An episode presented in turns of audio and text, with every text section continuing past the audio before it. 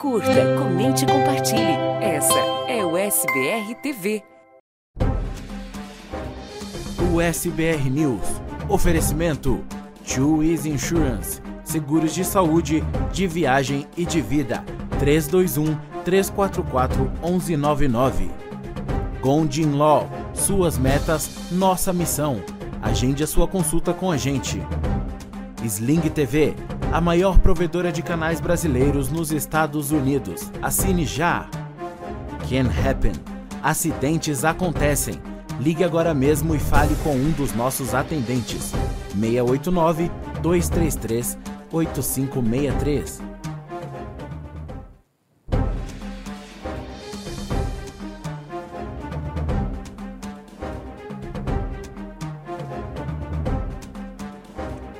Olá, muito boa noite para você. Seja muito bem-vindo ao USBR News ao vivo, direto dos estúdios da USBR TV para você em qualquer lugar do mundo. Hoje é dia 1 de agosto de 2022. Na edição de hoje você vai ver: os Estados Unidos anunciam a morte do líder da Al-Qaeda, que participou inclusive dos ataques às Torres Gêmeas. A gente traz as últimas informações para você. Portugal, Itália e até a Amazônia. Todos esses países estão em chamas, incêndios, altas temperaturas e dificuldade de combater as chamas por conta dos ventos fortes. Em Orlando, sete pessoas são baleadas depois de uma, de uma confusão no centro da cidade. A polícia ainda procura o atirador. E apenas uma pessoa acertou os números do Mega Million. Ele vai levar para casa mais de 1 bilhão 300, 340 milhões de dólares que podem ser retirados em até 30 anos. A gente conta para você como é que isso aconteceu. E você gosta de sorvete? Pois é, no verão asiático, o, a grande sensação é esse museu, o Museu do Sorvete. Algo assim que vai deixar todo mundo com água na boca. E a gente tem uma entrevista para você que gosta de futebol de botão. Hoje você vai conhecer uma liga mais do que especial. Fique ligado porque o SBR News desta segunda-feira já está no ar.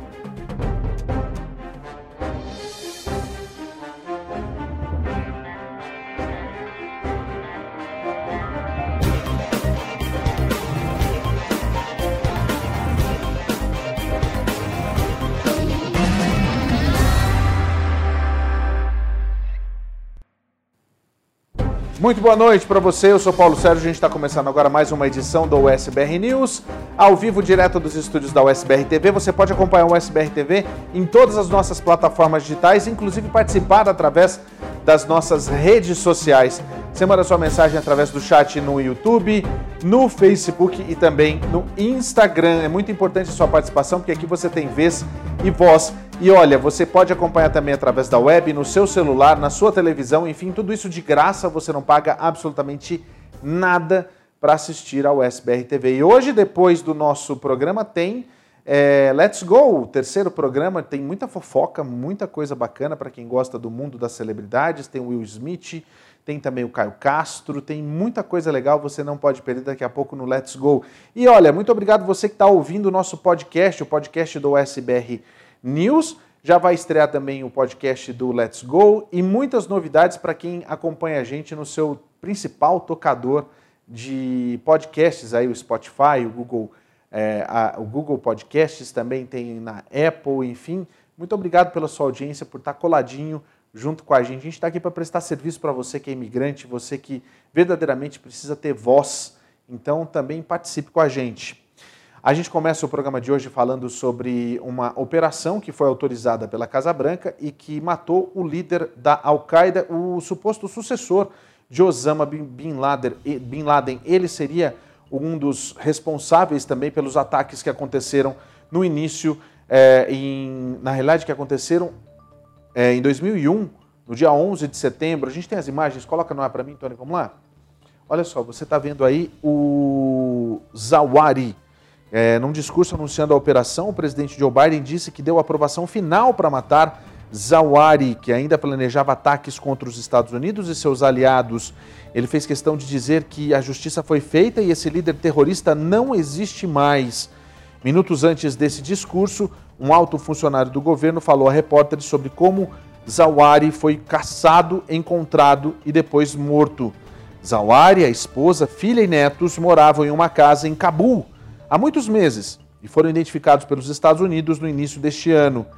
Ele foi feito, foi feita essa identificação por meio de vários fluxos de inteligência, acrescentando inclusive que o hábito do líder terrorista de ficar em sua varanda permitiu que os Estados Unidos o observassem e confirmassem a sua identidade. O presidente recebeu atualizações sobre o desenvolvimento do alvo ao longo do mês de maio e de junho.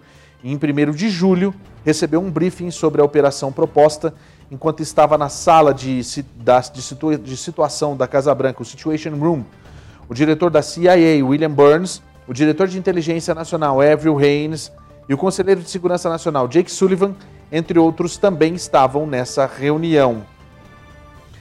É, o que aconteceu foi o seguinte: Zawari era um egípcio que assumiu a Al-Qaeda depois que os Estados Unidos mataram um líder de longa data, Osama Bin Laden, em, Osama, Osama Bin Laden, em 2011. Ele é médico, era médico, fundou a, o Jihad Islâmica Egípcia, um grupo militante que se fundiu com a Al-Qaeda no final dos anos 90. Ele havia sido indiciado por seu suposto papel nos atentados de 98 às embaixadas dos Estados Unidos na Tanzânia, na Tanzânia e também no Quênia. No Quênia. O anúncio vem quase um ano depois que os Estados Unidos terminaram de se retirar do Afeganistão, o país que invadiu em 2001 após os ataques de 11 de setembro planejados por Bin Laden.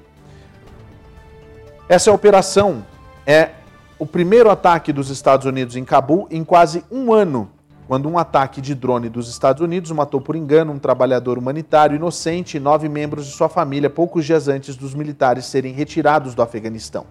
O Comando Central dos Estados Unidos ordenou o ataque em 29 de agosto com base na inteligência de que um funcionário humanitário era membro da filial do Estado Islâmico no Afeganistão e estava planejando um ataque iminente ao aeroporto internacional Hamid Karzai.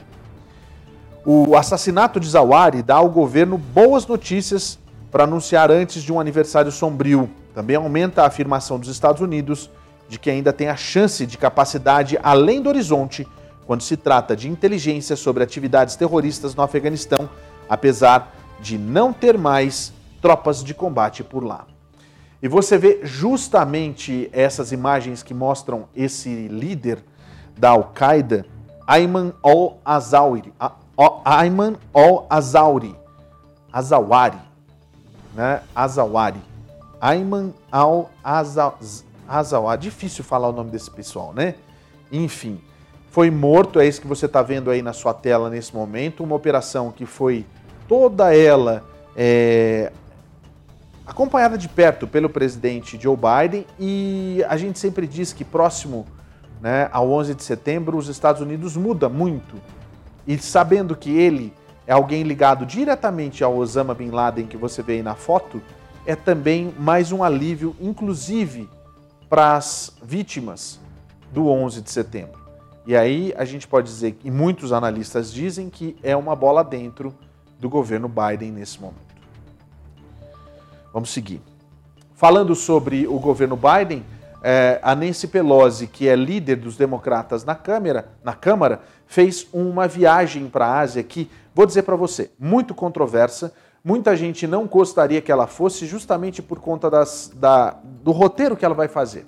Ela deve passar por alguns países e também fazer uma visita a Taiwan.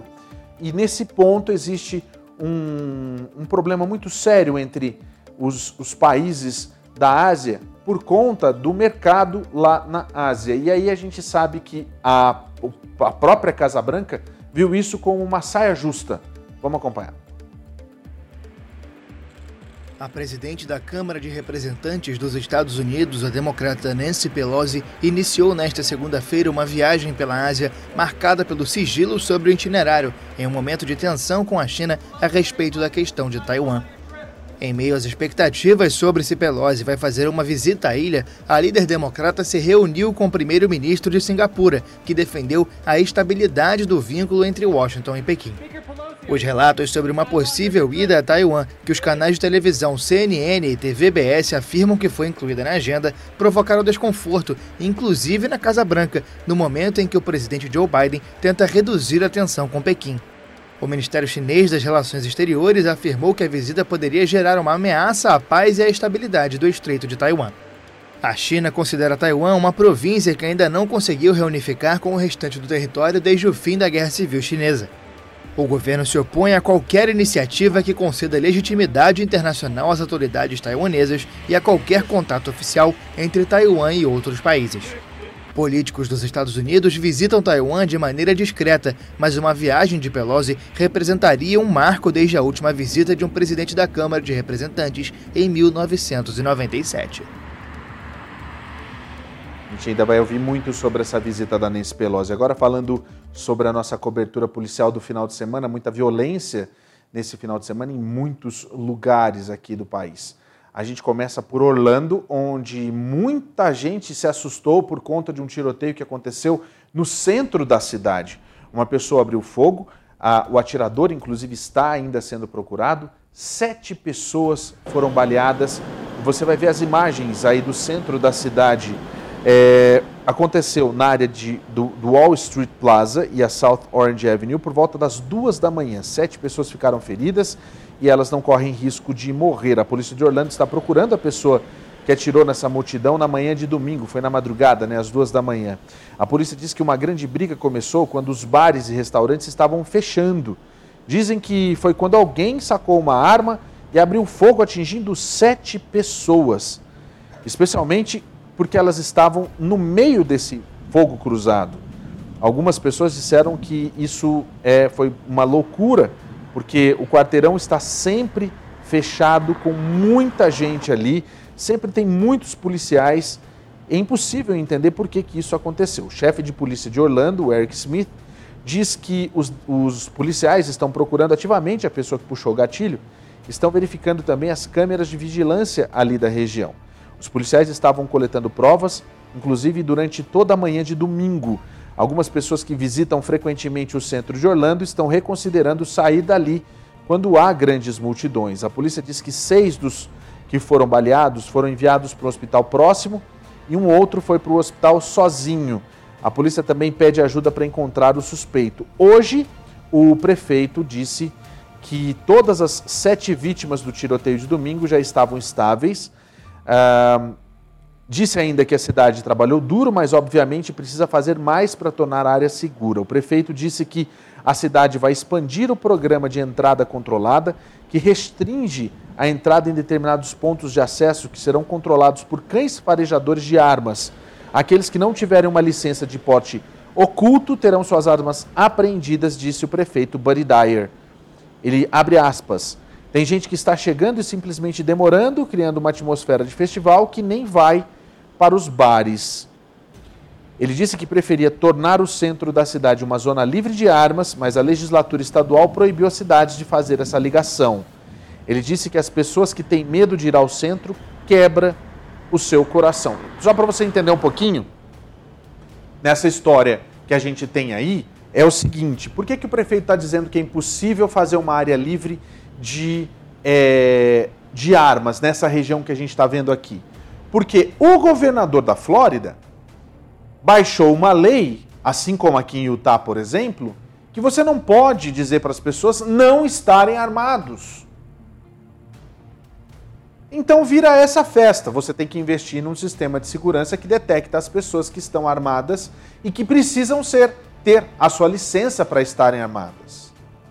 Pelo menos é assim que a gente imagina que vai ser e que deve ser. Mas a gente vê aí mais um aumento de gastos e a polícia pede ajuda da população para identificar quem fez isso aqui. Quem que atirou uma irresponsabilidade de um tamanho absolutamente absurdo e que a gente não pode ver. Imagina você que vai para Orlando sempre, gente. O brasileiro vai sempre para Orlando, tá sempre, tem uma comunidade imensa em Orlando. Imagina se você estivesse ou seus filhos estivessem nessa região, que a gente sabe que é uma região boêmia da cidade, que todo mundo vai, tem barzinho para todos os gostos e acontece uma situação como essa, como aconteceu na Pulse, por exemplo. Deus que me livre e guarde, você imaginou um troço desse? Não dá para a gente pensar. Agora, em Houston aconteceu uma outra situação, um tiroteio, e nesse caso aqui, desse tiroteio de Houston, um homem acabou. Três pessoas, três, duas pessoas morreram, um homem acabou sendo jogado de um carro em movimento. Olha o nível da história.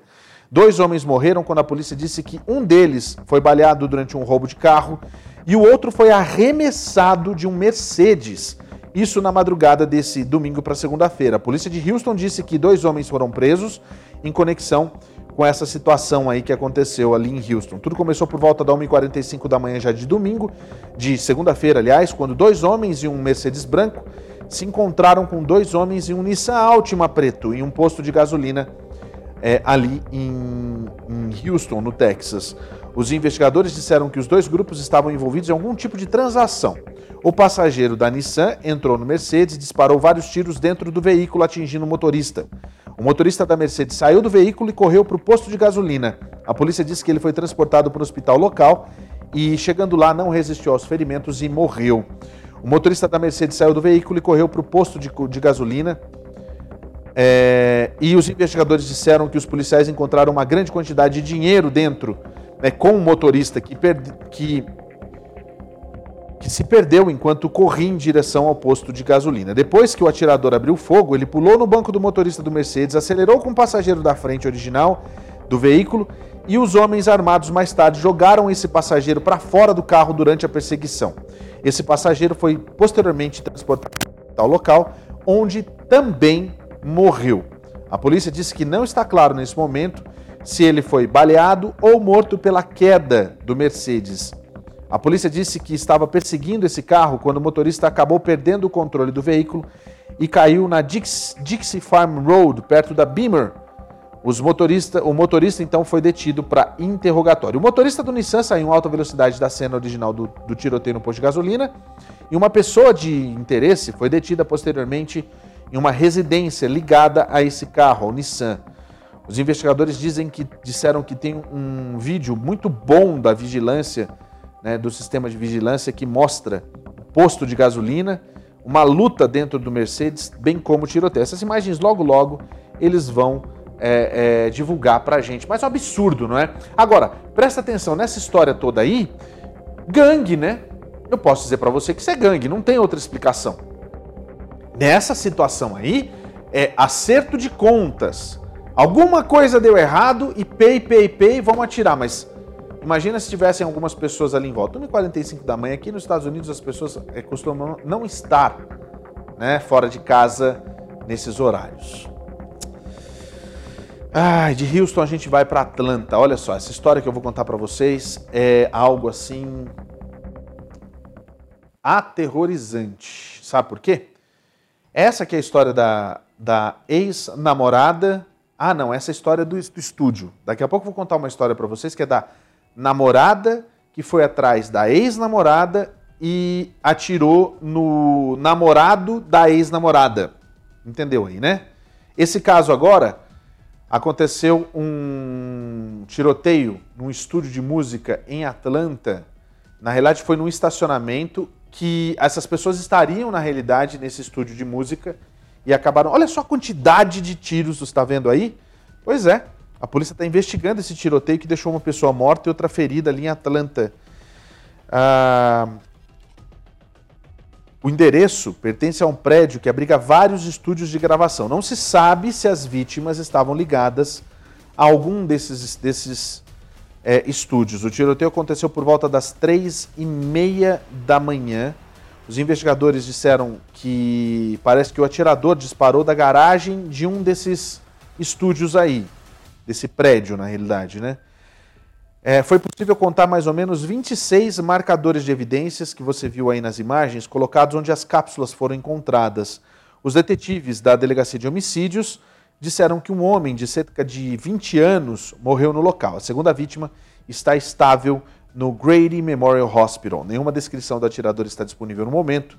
E os nomes das vítimas não foram divulgadas porque ainda não tiveram contato com os seus respectivos parentes e responsáveis. Os moradores do condado de DeKalb dizem que estão impotentes e frustrados pela quantidade de crimes que, que, estão, que está acontecendo nessa região, é, nessa comunidade. Que situação, hein? Vou falar para você agora. É... Uma coisa que acontece muito e sempre, isso é recorrente, é a polícia segurar um pouco as informações, justamente porque precisa investigar. E a imprensa também não vai se meter enquanto não tiver as informações oficiais. E quando consegue alguma coisa exclusiva, eles precisam da confirmação da polícia. O jornalismo aqui nos Estados Unidos, ele é um, eu acho um tanto, tanto, um tanto quanto conservador dentro das linhas, das linhas do jornalismo que a gente aprende na faculdade no Brasil, mas vale a pena a gente entender que logo em breve a polícia vai ter esse contato com a imprensa o mais rápido possível para dar as informações e a gente, a, a gente eh, tenta entender o que aconteceu nessa história. Olha, é, essa é a história que eu falei para você que é um tanto quanto bizarra, é bom você tentar entender essa timeline, tá? O que foi que aconteceu foi o seguinte: uma mulher acabou atirando contra a ex-namorada e atingiu também o novo namorado da ex. Paulo, mas espera aí, a gente sabe, a gente sabe que na realidade é, hoje a gente vive e sempre viveu, mas hoje a gente fala muito mais abertamente sobre isso a menina estava namorando uma outra menina, se separaram. Ela não aguentou, na realidade, essa separação e deve ter se sentido ainda mais frustrada por ter perdido a ex-namorada para um menino. Essa que é a história. Aí o que foi que aconteceu? Os policiais chegaram no local onde aconteceu o tiroteio e encontraram um homem que havia sido baleado na perna direita e ele foi levado para o hospital em estado grave. Deve ter pego na, numa artéria aí, né, Tony? Normalmente, para chegar em estado grave, né? Quando os policiais, é, mais tarde, entenderam que uma mulher disse que a suspeita, que é essa que você viu na imagem frisada, essa é a vizinha, tá? A Ebony Robertson era ex-namorada que apareceu no apartamento depois que ela disse não. A mulher também disse à polícia que a vítima do tiroteio era o seu atual namorado e Robertson foi ao apartamento para confrontá-la. Documentos, o BO na realidade afirma que Robertson disparou pelo menos dois tiros contra o homem, a mulher disse que o agarrou, é, agarrou o braço de Robert, Robertson e a jogou no chão para evitar que ela disparasse mais tiros. Robertson mordeu a mulher no antebraço durante a briga e fugiu do local a pé. Os policiais descobriram, é, encontraram vestígios de sangue no chão e buracos de bala na porta da frente de um vizinho. A mulher, a tal da Robertson, disse mais tarde aos policiais que ela não atirou no casal, disse que tinha sim a polícia, que tinha sim a arma e que um homem tentou pegar a sua arma durante uma briga e a arma disparou durante a luta. A mulher, a Ebony Robertson, também foi acusada de, de agressão agravada e uso de arma de fogo. E ela teve audiência hoje. Essa que você está vendo aí é a vizinha e o vizinho do local onde tudo aconteceu.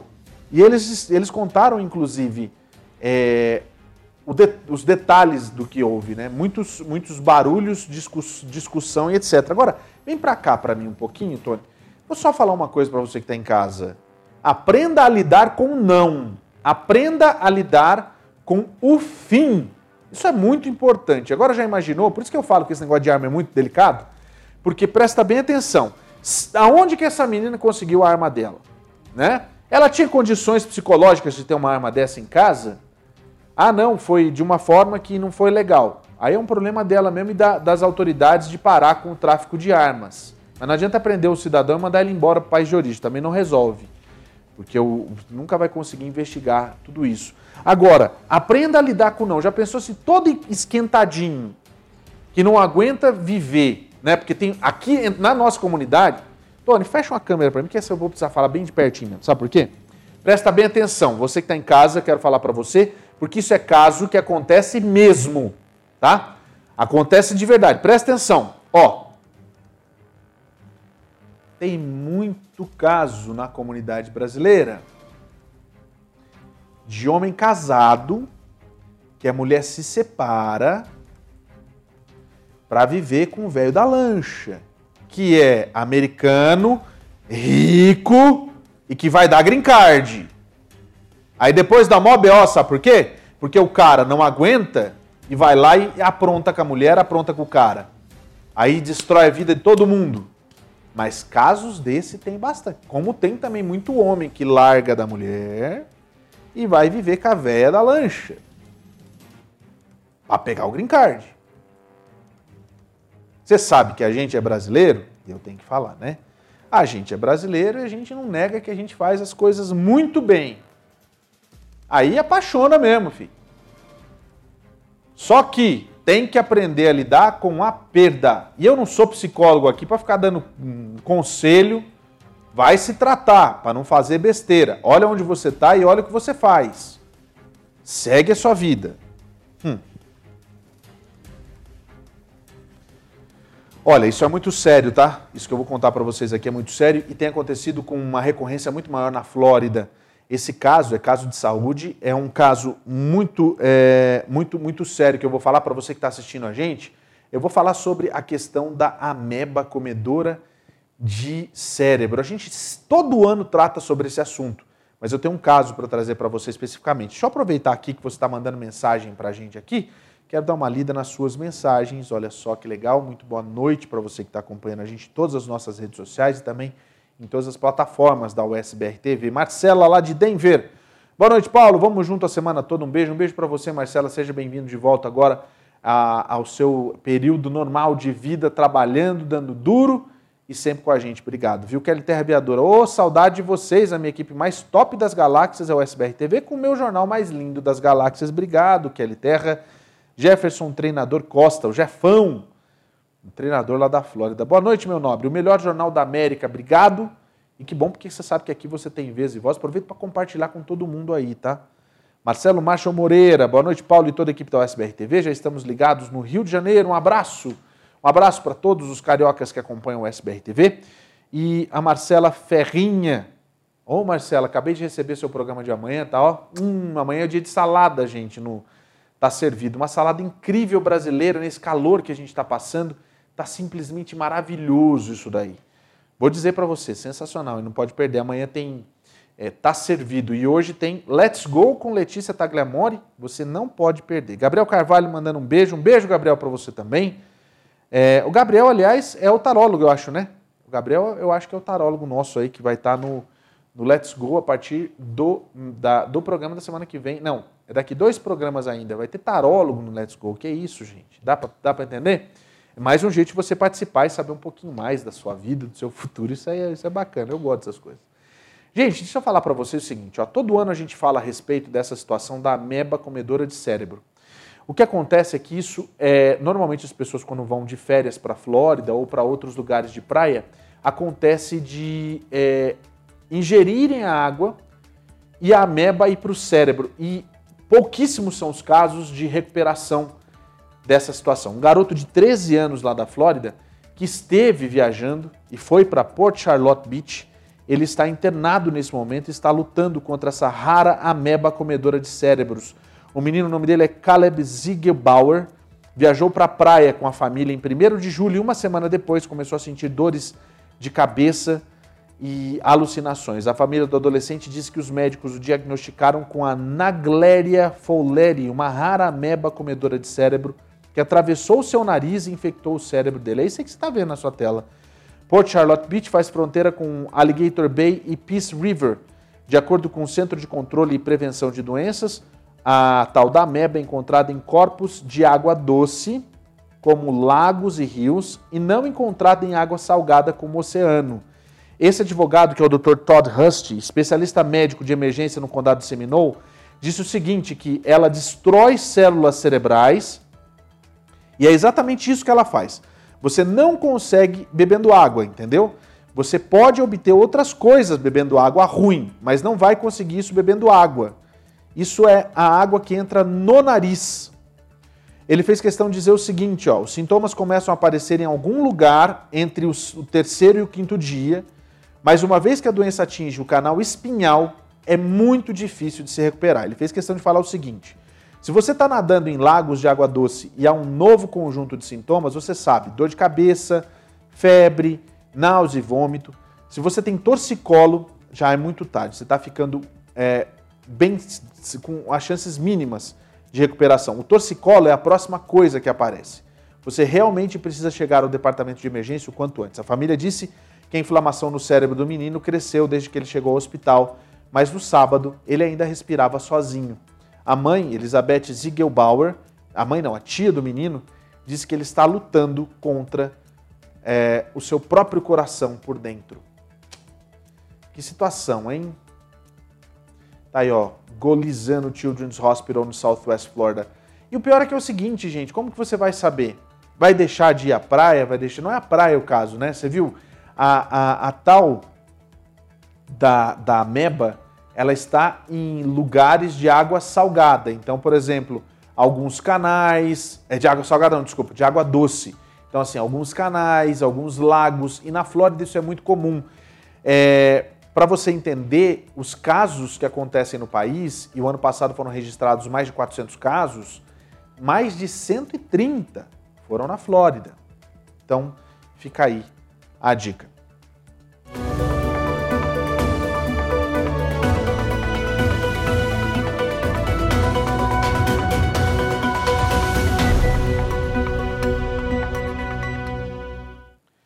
Ainda não acabou, ainda tem muita coisa acontecendo e hoje a gente traz os números da Covid do final de semana, os registros que são enviados para Johns, Johns Hopkins, que faz a tabulação.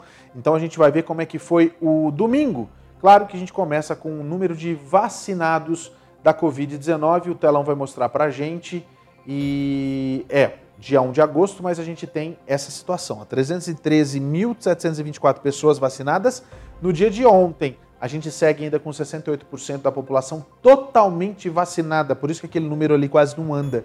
223 milhões e 200 mil que se vacinaram. No resto de, do mundo, um show de vacinação. A Índia, mais de 3 milhões e 400, mais de 3 milhões e 42 mil pessoas vacinadas. No Japão, mais de 64, é, aliás, 648 mil pessoas vacinadas. No Quênia, mais de 200 mil. E no Egito, mais de 182 mil. Eu não entendo com números tão pequenos como que o Brasil não entrou aqui nesse meio, porque normalmente tem um número grande de pessoas vacinadas ali, né? Aqui nos Estados Unidos a gente teve nas últimas 24 horas 417 pessoas que morreram por conta da Covid-19 e o número de casos já ultrapassa 129 mil pessoas infectadas, fora a quantidade de pessoas que foram infectadas, mas não reportaram a saúde de que estão infectadas, fizeram um teste em casa e não passaram esses números adiante, infelizmente. O mapa mostra. Normalmente o mapa de domingo não mostra muita coisa, né? A gente sabe disso. Mas a gente vê a evolução do dia a dia, como que isso acende apaga a Flórida no finalzinho do mês de julho, com muitos casos, mas agora ah, os principais eh, registros foram ali em Connecticut, Pensilvânia e também em New Jersey. Vamos dar uma olhada como é que o restante do mundo eh, registrou o avanço da Covid-19. No Japão, mais de 200 mil casos. Na Coreia do Sul, 81 mil casos, mais de 81 mil casos. Na Alemanha, mais de 74 mil casos. Na Itália, mais de 54 mil casos.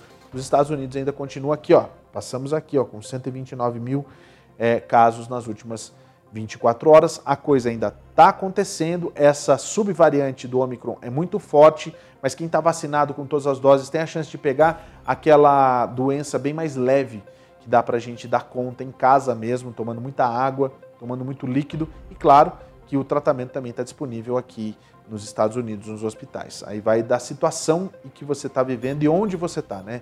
Mas é sempre bom a gente estar tá sempre falando sobre a Covid-19 porque é uma realidade ainda. Que triste, né? Agora, a nova realidade que a gente está vivendo é justamente o monkeypox. O que, que é isso? A varíola dos, dos, dos macacos. O monkeypox é, a gente tem uma situação no Brasil que também começa a chamar bastante atenção. E a gente vai lá para a TV Brasil para a gente ter as informações, as últimas informações, porque os números de casos lá no Brasil já passam de mais de mil. Vamos lá.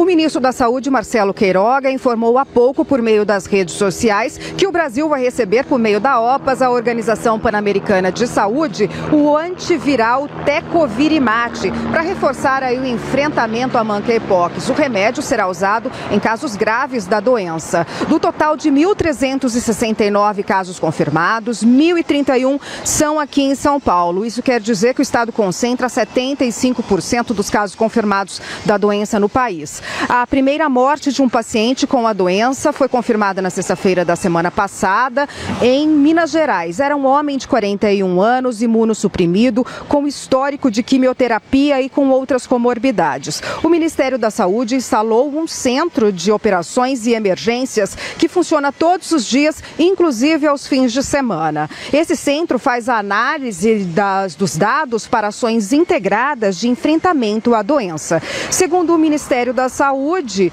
o, a maioria dos casos é de homens que fazem sexo com outros homens, mas esse não é o único grupo a contrair a doença. Vamos ouvir o secretário de Vigilância em Saúde o dado epidemiológico que nós temos hoje em todos os quase 20 mil casos no mundo é que a grande maioria, né, mais de 95% dos casos confirmados são de homens que fazem sexo com homens. Mas isso não é uma estigmatização. A principal forma de contato, de, de, de transmissão da doença, se dá por contato. E a cidade de São Paulo registra aí sete adolescentes com a doença e três crianças. Todos seguem em isolamento, sem sinais de agravamento da doença. O Ministério da Saúde orienta a, sobre os cuidados que as pessoas devem ter com essas crianças com monkeypox. Vamos ouvir todos os cuidados que devem ser feitos com a higienização da criança, né? o cuidado que deve ter ser tomado com a roupa né, de uso diário da criança, né, de, de, de, da fervura da roupa, com água e sabão, né, com, com o isolamento da criança, os pais, né, os pais ou responsáveis, aqueles que conviverem com a criança, a depender da idade das crianças, tomarem todo o cuidado né, para, uh, com o uso de luvas, né, para evitar o contato direto com as secreções das, das lesões. Então, isso é muito importante entender, porque ele está falando dos cuidados que a gente tem que ter com as crianças. Por quê? É, apesar do maior número de casos ser entre homens que fazem sexo com homens, esse não é o grupo que está é, responsável por tudo isso e nem deve se estigmatizar esse, essas pessoas que fazem parte dos, do grupo LGBTQIA. Porém, você viu só, crianças lá em São Paulo com essa doença. E a questão é o contato.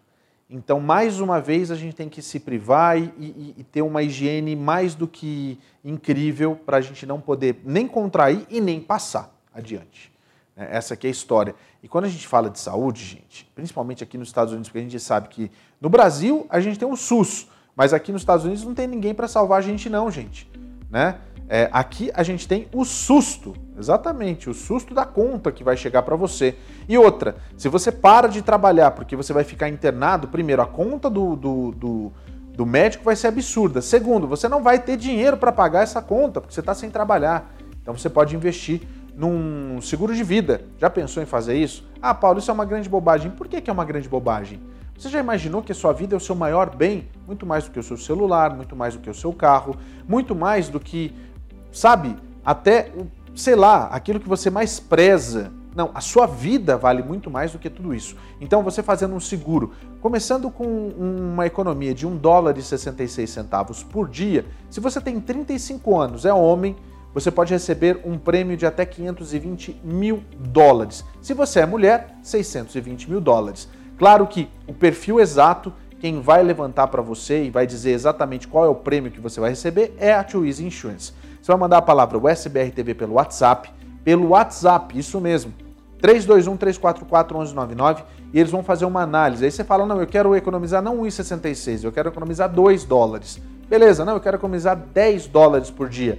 Quanto mais você economiza, maior o seu plano, o seu prêmio. E uma notícia muito bacana para você.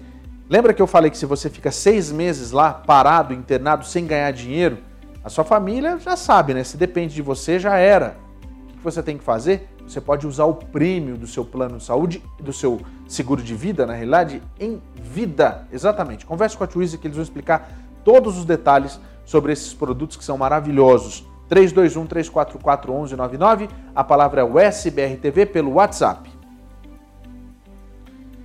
É, olha, deixa eu falar para vocês. Vocês estão vendo esse calorão que está acontecendo aí, né? Que situação, hein, meu amigo? E aí é um incêndio atrás do outro, não é? Um incêndio atrás do outro. Lá em Portugal a situação está bem complicada. Um dos incêndios, inclusive, que aconteceu a bem, uma distância bem longa de Lisboa, pôde ser visto no centro da cidade. Olha só a situação. As chamas iluminaram o céu de Mafra na noite deste domingo e deixaram os moradores preocupados. Foi preciso bloquear várias estradas e retirar os residentes de uma casa de repouso que ficava próxima ao incêndio. Muitas pessoas da região acabaram saindo de casa com medo do fogo. A fumaça pôde ser vista do centro da cidade de Lisboa, que fica a 33 quilômetros de Mafra. Mais incêndios se alastram em outras partes de Portugal, inclusive no município de Ourém, onde as chamas destruíram milhares de hectares há duas semanas. Como outros países da Europa, Portugal foi atingido por uma onda de calor nas últimas semanas, com termômetros marcando mais de 40 graus Celsius em várias partes do país. Apesar de o calor ter diminuído, as temperaturas estão subindo novamente. Segundo a Agência Meteorológica de Portugal, três distritos do norte do país estão em alerta vermelho para calor extremo nesta segunda-feira. Olha só, já são 9 horas e 30 minutos. Muito obrigado pela sua audiência. 9 horas e 30 minutos lá na costa leste dos Estados Unidos, agora 6 e meia na costa oeste. A gente continua falando sobre esses incêndios porque um deles acabou atingindo os é, icônicos estúdios do, do Cinecittà, que, foram, que foi responsável por grandes produções do cinema mundial. Os lendários estúdios de cinema Cinecittà de Roma pegaram fogo nesta segunda-feira. O local já serviu de set para diretores como Martin Scorsese e Federico Fellini. O incêndio, que liberou uma espessa fumaça preta, visível a vários quilômetros, começou à tarde em uma área externa, onde a Florença renascentista foi reconstruída e estava sendo desmontada. De acordo com a assessoria de imprensa do estúdio, as chamas foram controladas, ninguém ficou ferido e nem houve danos materiais graves. Autoridades informaram que ventava muito e fazia muito calor na capital italiana na hora que o fogo começou. Em 2007, um grande incêndio destruiu um armazém que abrigava alguns sets do blockbuster anglo-americano Roma, sobre o nascimento do Império Romano. Os estúdios romanos ficarão eternamente associados à era de ouro do cinema italiano. Obras-primas foram filmadas na chamada cidade do cinema, como Ben-Hur de William Wyler e Dolce Vita de Fellini. Que dó, hein? Que pena isso. Agora a gente vai no Brasil para falar que o número de incêndios na Amazônia aumentou em 8% em relação ao último mês e agora é um dos períodos mais secos do ano, propício justamente a mais incêndios. O número de incêndios florestais na Amazônia brasileira aumentou 8% em julho em comparação com o mesmo mês do ano passado. É o que mostram os dados divulgados nesta segunda-feira pelo Instituto Nacional de Pesquisas Espaciais. Os satélites do INPE detectaram 5.373 focos de incêndio na região no último mês, em comparação com 4.977 em julho de 2021. Desde o início do ano, foram registrados 12.906 incêndios, um aumento de 13% em relação aos sete primeiros meses de 2021. De acordo com Greenpeace Brasil, este é só o início do verão amazônico, estação com menos chuva e umidade, em que queimadas e incêndios florestais criminosos são mais comuns. Nesta época, há queimadas nas áreas que foram derrubadas recentemente e deixadas para secar, ou mesmo queimando áreas de florestas que já foram degradadas pela extração ilegal de madeira. Os meses mais devastadores dos incêndios florestais na Amazônia costumam ser agosto e setembro. O Brasil registrou um desmatamento no primeiro semestre do ano de 4 mil quilômetros quadrados queimados, recorde desde a implementação do Sistema de Detecção de Desmatamento em Tempo Real, em 2016. Dados oficiais mostram que desde que o presidente Jair Bolsonaro assumiu o cargo, em janeiro de 2019, o desmatamento médio anual na Amazônia aumentou 75% em comparação com a década anterior.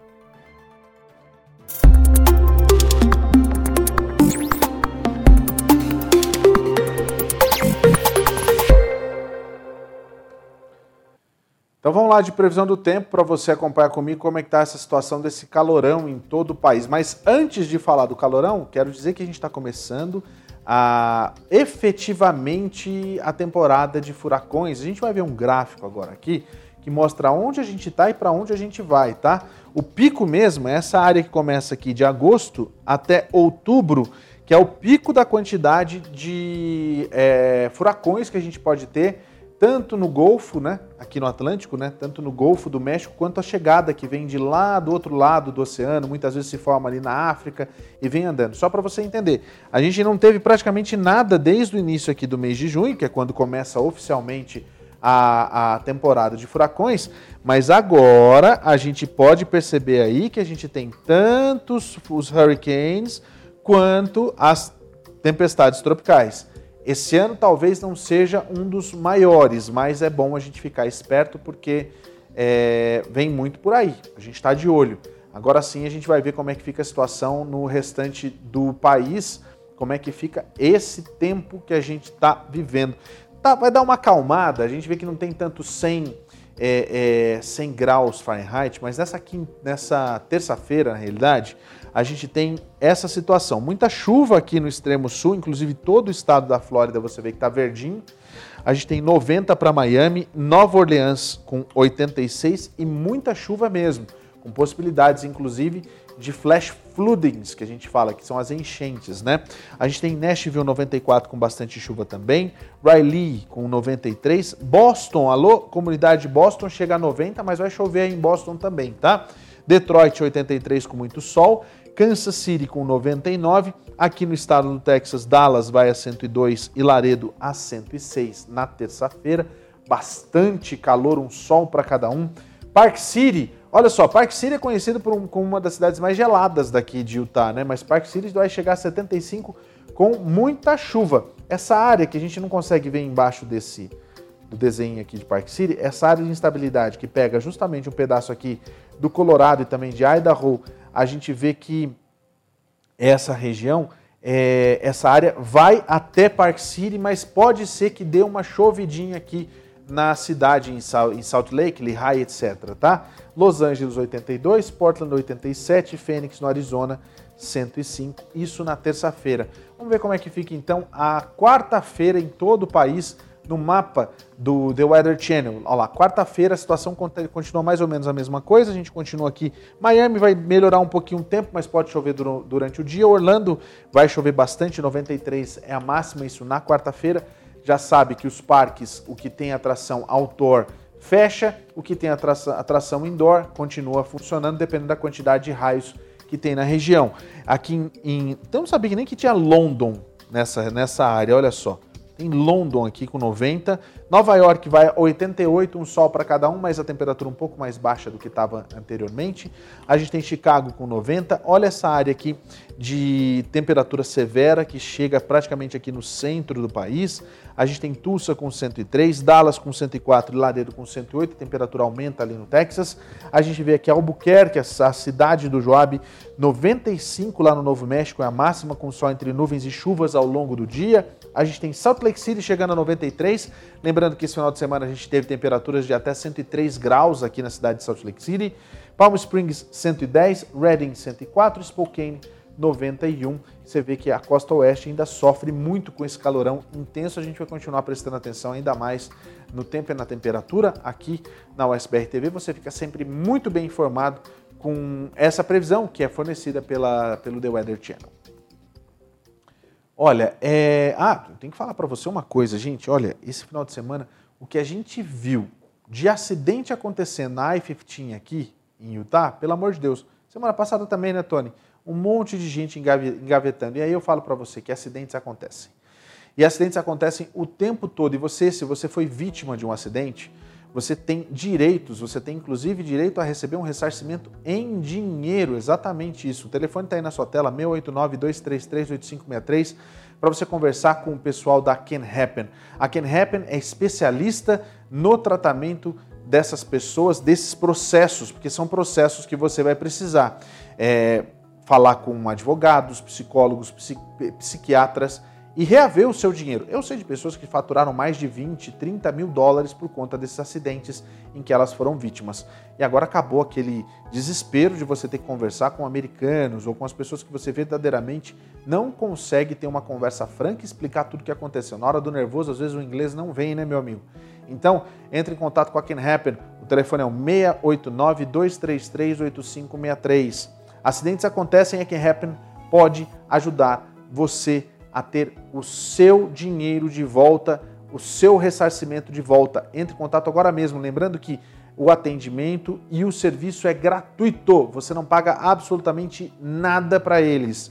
E o mais importante dessa história é que, independente do seu status, você tem, independente do seu status, do seu status, você tem direito. Sim, independe do seu status para você ter os seus direitos. É isso mesmo. E você pode mesmo entrar em contato com eles e ter acesso a esse monte de informação bacana. O 689-233-8563 can happen. Com toda certeza você vai conseguir e alcançar aquilo que você procura, que é ter o seu dinheiro de volta. É, olha só, é, lá em Manaus começou o 5G, vamos acompanhar? O 5G é a nova geração da internet móvel que promete revolucionar a tecnologia com uma conexão mais veloz. Com a evolução, coisas que fazemos diariamente vão se tornar mais rápidas e fáceis, como, por exemplo, baixar e enviar arquivos, ligações por videochamada, além da possibilidade de conectar vários aparelhos à internet ao mesmo tempo, sem perder a estabilidade da rede. Inicialmente, a novidade deve ser instalada em fábricas do polo industrial por meio de um acordo entre o Instituto de Desenvolvimento Tecnológico e uma multinacional de telecomunicações. O INDT é um parceiro que ele atua no sentido de é, desenvolver soluções para essas empresas para que elas façam uso é, da tecnologia 5G é, dentro do contexto de manufatura 4.0, é, na indústria 4.0, para que essas empresas consigam é, melhorar a sua produtividade, a sua eficiência operacional é, na sua indústria. O superintendente da Suframa, Algacir Poulsin, falou das mudanças positivas que a nova tecnologia vai trazer para o modelo econômico. Nós temos interesse de que haja a iluminação de todo o distrito industrial com essa tecnologia 5G, a cobertura completa, que as indústrias possam avançar, particularmente no tocante à indústria 4.0, ao mesmo tempo em que os nossos institutos de pesquisa, desenvolvimento e inovação possam também fazer as suas evoluções e interagirem com as indústrias é, fortalecendo cada vez mais a, o polo industrial de Manaus e também, por consequente, a própria, o próprio modelo Zona Franca de Manaus como um todo. É bastante importante, né, a gente ter isso daí. Agora, lembrando você, em São Paulo vai ser liberado o 5G puro, tá? Vai ser liberado já antes do prazo o 5G puro. Por quê? Por, é na próxima quinta-feira já que acontece. Por que, que vai acontecer isso? porque eles precisam que as pessoas comecem a utilizar, principalmente quem está em São Paulo, a gente sabe a quantidade e a, a situação econômica do Estado que leva o país inteiro, eles já precisam implementar alguns produtos que necessitam do 5G, entre eles a telemedicina e tantas outras benesses para quem mora e precisa usar, por exemplo, é, esse tipo de tecnologia que está lá, está parado, não pode usar porque não tem velocidade de internet. Né? Então, que beleza, uma excelente notícia. E olha só, deixa eu só falar uma coisa para vocês. Sabia que tem uma bicicleta elétrica que tem uma bateria daquelas que você queria ter no seu celular? para durar bastante, né? Com uma única carga, essa bicicleta elétrica é tão poderosa que ela consegue subir com essa única carga o Monte Everest. O novo lançamento da tradicional empresa americana OptBike é a R22 Everest. E esse nome tem um motivo. Segundo a fabricante, ela tem autonomia para subir o Monte Everest com uma única carga. A empresa diz que a R22 tem mais de seis vezes a capacidade de bateria que uma bicicleta elétrica tradicional vendida nos Estados Unidos. O modelo tem 3.260 watts-hora de células de íon lítio no quadro de suspensão, que é feito em fibra de carbono. A R22 Everest tem 510 quilômetros de alcance usando o modo de assistência de pedais e viajando a 25 quilômetros por hora. Para aqueles que preferem dar um descanso para as pernas, há também um acelerador para operar a bicicleta como uma moto elétrica. Também há um motor de acionamento de 1.700 watts, que se conecta a uma transmissão de 14 marchas. Na mais alta, o modelo pode alcançar uma velocidade máxima de 58 km por hora. A bateria é separada em duas unidades removíveis. Só que nada disso sai de graça ou é barato. O modelo sai por 18.900 dólares, quase 100 mil reais na cotação atual. O preço é 27 vezes maior que as e-bikes de entrada, que custam na faixa dos 799 dólares. Vamos combinar, né? Uma bicicleta dessa aí, gastar o dinheiro nessa bicicleta, preciso comprar, prefiro comprar um carro elétrico. Não tem? Não, no Brasil sim. Oxi. Você compra sim, ué. não. Ah, 100 mil. Que isso, meu? É? Para, Tony, você é rico, você pensa só em. Para, não enche o saco. Vamos fazer o seguinte, ó, eu quero trazer para você agora os assuntos que são destaque, e são dois assuntos muito importantes que estão na, na, no Twitter, eu acho que é importante a gente discutir agora. Vamos falar, vamos ver primeiro esse tweet aqui do presidente é, Joe Biden, que ele fala o seguinte, ó, os Estados Unidos continuam a demonstrar nossa determinação e nossa capacidade de defender o povo americano contra aqueles que procuram nos fazer mal. Hoje à noite deixamos claro, não importa quanto tempo demore, não importa onde você tente se esconder, nós vamos te encontrar. O presidente Joe Biden se referindo né, à, à morte do líder da Al-Qaeda, e olha só, foi em 2001. E a gente está recebendo essa notícia de que esse cara que participou desses ataques foi morto agora.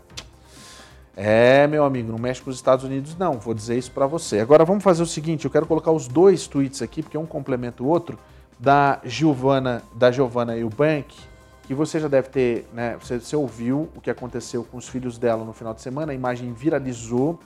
É, ela, ela, junto com Bruno Galhaço, deu uma entrevista incrível ao Fantástico, muito bacana mesmo.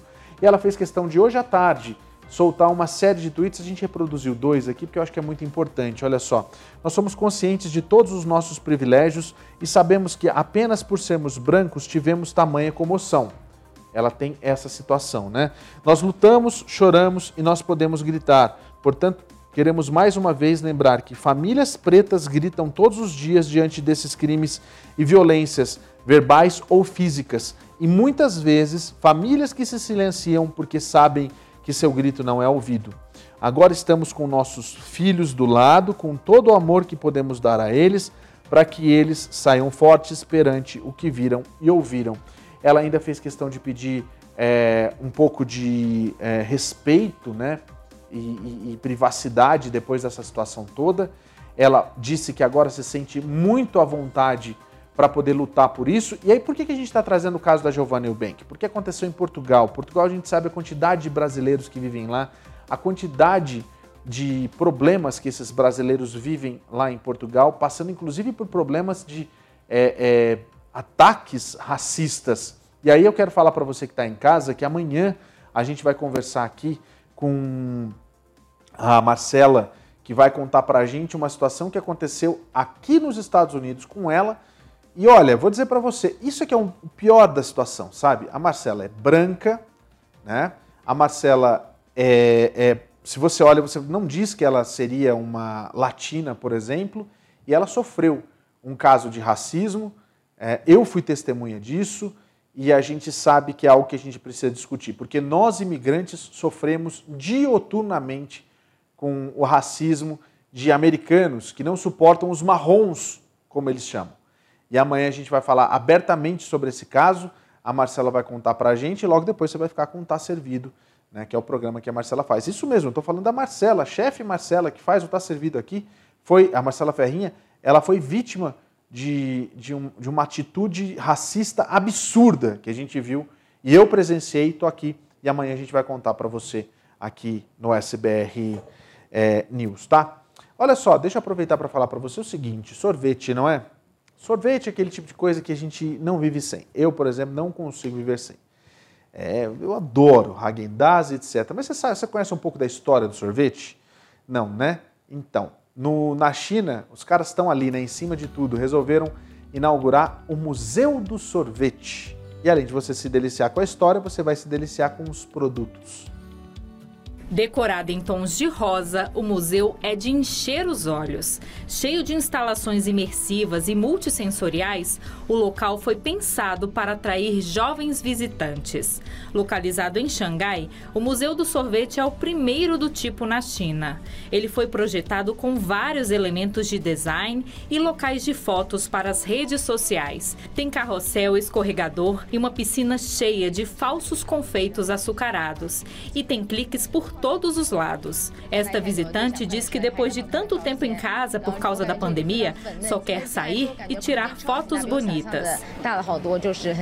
Já esta chinesa diz que muitas cenas dentro do museu trouxeram de fato uma experiência refrescante no verão. E claro que o local não tem só o tema da sobremesa gelada. Tem sorvete de verdade no museu, para quem quiser se refrescar.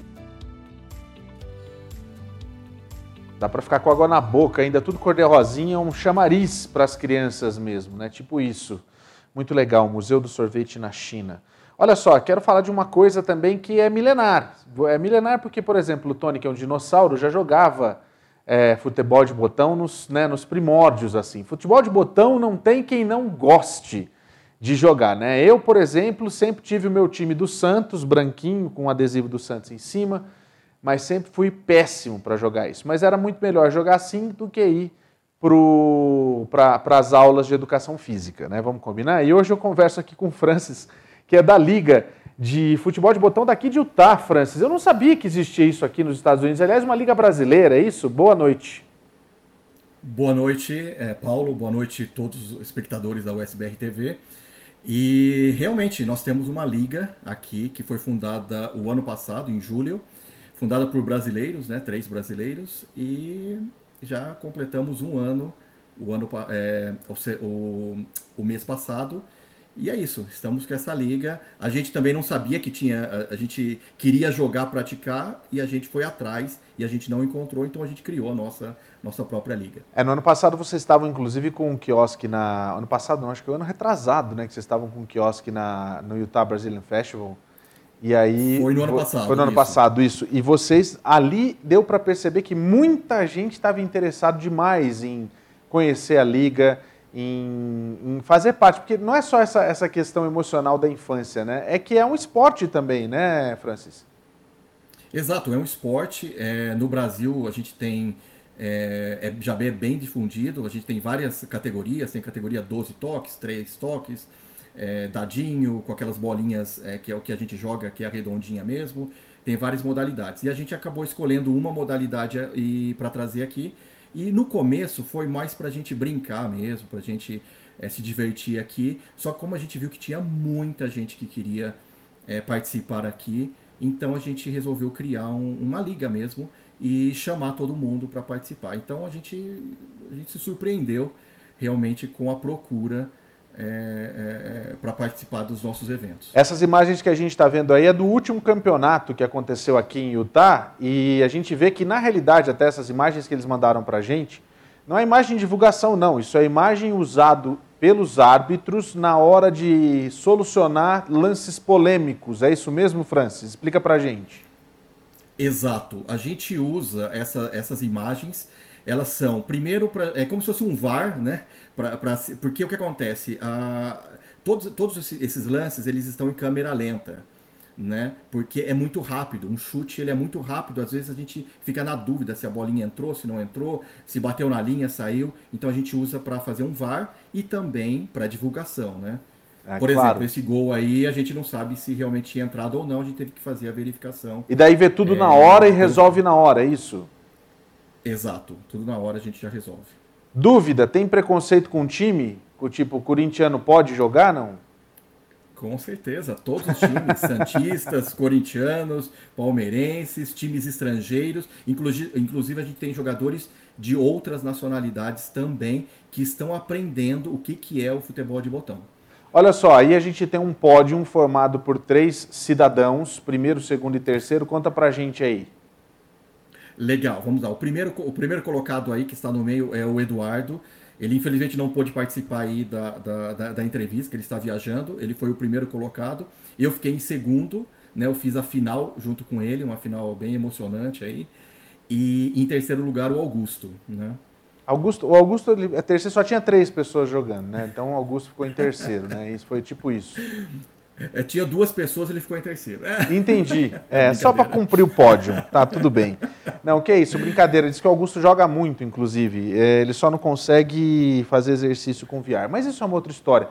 Deixa eu só falar uma coisa, ô, ô Francis. O que, que é necessário Sim. fazer para. O que, que precisa, na realidade, para poder fazer parte da liga? Legal, é muito simples. É, todos os nossos torneios, a gente já, já o mês passado foi o 12 torneio nosso. Então, você vê, já, já, foram 12 torneios desde que a gente começou o, o, o, a liga.